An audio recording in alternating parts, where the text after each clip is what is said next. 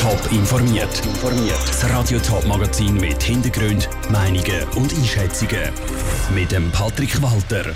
Was Zürcher Kantonsrat wegen der steigenden Fallzahlen an den Schulen von der Regierung erwartet und was die Organisation Selbsthilfe Schweiz für Lehren aus der Corona-Pandemie zieht, das sind Themen im Top informiert. Bei den Kindern und Jugendlichen gibt es eine ausprägte Ansteckungswelle mit dem Coronavirus. Das hat gestern die Chefin von der Corona Taskforce vom Bund gesagt.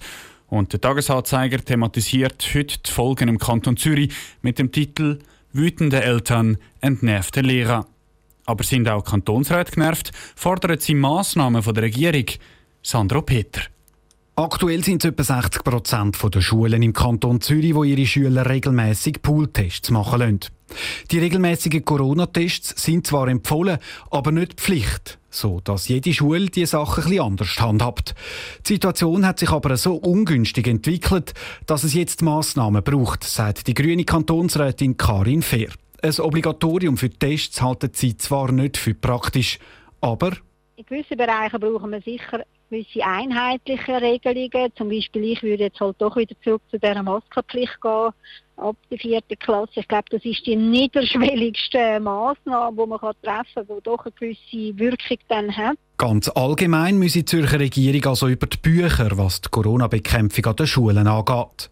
Eine Rückkehr zu der Maskenpflicht, die steht hingegen für den SVP-Kantonsrat Paul von Neu überhaupt nicht zur Diskussion.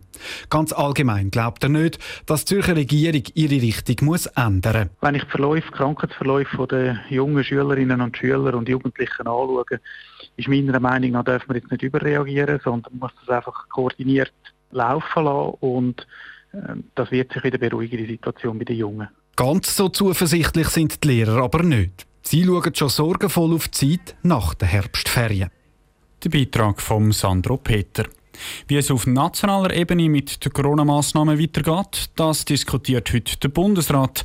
Es wird erwartet, dass er auf den nächsten Montag das Covid-Zertifikat ausweitet, zum Beispiel eben auf Restaurants und Kinos. Sobald der Bundesrat die Medien informiert, berichtet Radio Top und liefert Reaktionen. Ein Schicksalsschlag, eine Depression oder eine Sucht. Viele Leute brauchen in dieser Situation Hilfe. Die kann zum Beispiel eine Selbsthilfegruppe bieten. Vor allem in Zeiten von Corona sind diese Gruppen wie Pilze aus dem Boden geschossen. Jan Isler. 133 neue Selbsthilfegruppen sind letztes Jahr in der Schweiz entstanden. Das ist ein rechter Zuwachs im Vergleich zu den letzten Jahren. Dazu beiträgt hat auch die Corona-Krise. Vielen Schweizer sind die Massnahmen vom Bund, die Isolation oder die Kontakteinschränkungen schwer auf dem Herzen gelegen, sagt Sarah Wies, Geschäftsführerin vom Dachverband Selbsthilfe Schweiz. Ich gehe davon aus, dass die Pandemie die Gesellschaft vor große Herausforderungen gestellt hat. Und gerade Personen, die vorbelastet sind, sei das durch eine Erkrankung oder durch ein soziales Problem, haben die Pandemie oder die Auswirkungen besonders stark gespürt. Und sie haben Kontakt gesucht zu anderen Menschen, die in einer gleichen Situation sind. Und das zeigt halt, dass dort die Selbsthilfe können helfen Vor allem der Austausch zwischen Betroffenen ist wichtig. Der Anstieg der Selbsthilfegruppen in der Corona-Krise kommt nicht von irgendwoher. So Sarah Wies. Ich glaube schon, dass Selbsthilfe, das heißt eigentlich Solidarität und Selbstverantwortung in Kombination, dass das wichtig ist in der Krise von der Corona. Und Selbsthilfe ist eigentlich nichts anderes als Solidarität und Selbstverantwortung. Von dem her glaube ich, dass Selbsthilfe in der Corona-Krise massiv an Bedeutung gewonnen hat. Und das zeigt sich auch in den Zahlen. Die Beratungen durch regionale Selbsthilfezentren ist um die Hälfte gestiegen. Dazu beitragen hat sicher auch die virtuelle Aktion Corona. Bei der Aktion haben sich Betroffene per Videochat getroffen und sich austauscht.